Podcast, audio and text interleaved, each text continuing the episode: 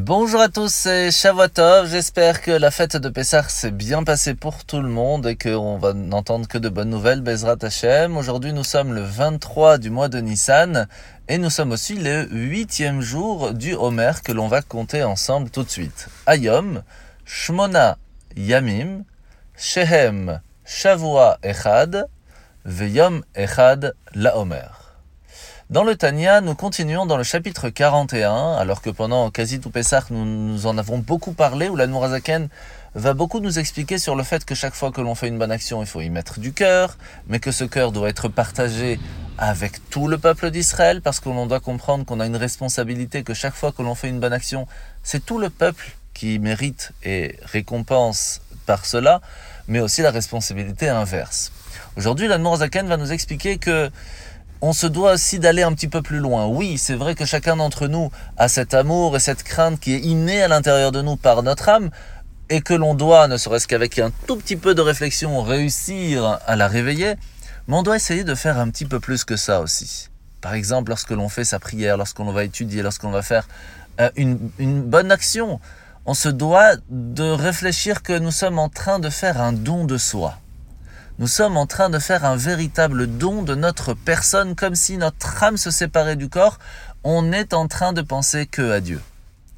Et c'est pour cela que, par exemple, avant d'écrire un Sefer Torah ou des Tefillin, on dit Areni, Kotev, Leshem, Gdushat, je suis en train d'écrire seulement pour la sainteté du Sefer Torah ou des Tefillin ou autre. On se doit d'avoir ça à chaque instant. Et c'est pour cela que la kavana, hein, elle est très importante. Parce que si on n'a pas cette ne serait-ce qu'un petit peu de réflexion, de savoir qu'on est en train de faire une bonne action, alors ça va manquer un petit peu de cette sainteté que l'on peut intégrer dans tous les moments de la vie qui sont importants. La mitzvah de ce matin, mitzvah négative numéro 253, c'est l'interdiction de faire du mal à un ger tzedek, un prosélyte, que ce soit en lui causant du tort à l'achat ou d'une vente ou autrement, c'est totalement interdit. La paracha de la semaine, étant donné que nous étions Pessah, nous allons donc recommencer la paracha Shmini encore une semaine et nous allons l'apprendre avec encore plein de nouvelles choses, comme par exemple aujourd'hui, nous voyons que Aaron Cohen, après avoir accompli tous les rites sacrificiels, il va bénir le peuple juif. De là va commencer la bénédiction des Kohanim. C'est là qu'il va élever les mains et va nous bénir, mais à ce moment-là, c'est assez extraordinaire parce qu'il va exprimer ses sentiments au peuple. Il va leur dire, sachez que je ne me sens pas apte à vous bénir parce que voilà, j'ai peut-être euh, participé quand même au Vaudor. Alors oui, Hachem nous a pardonné, mais j'ai quand même peut-être quelque chose. Donc, je demande à ce que Dieu ne fasse de moi qu'un intermédiaire. C'est pas moi qui vous bénis, c'est Hachem qui va passer à travers moi pour vous bénir.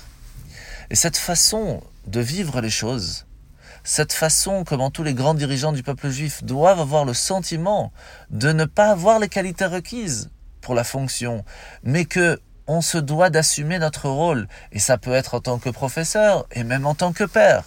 Peut-être que l'on n'a pas encore les épaules assez larges pour réussir, mais on a une responsabilité. On la prend, on la fait, et on demande à ce que Dieu nous aide pour réussir dans tout cela, et on devient alors l'intermédiaire de Dieu, et là tout réussit en vous souhaitant à tous et à toutes d'entendre de bonnes nouvelles, que tout nous réussisse après cette sortie d'Égypte, que ce soit une véritable sortie pour tout le monde, qu'on puisse tous se voir en bonne santé très rapidement à Yerushalayim et à Kodesh avec Mashiach Amenu Amen. Bonne journée, à demain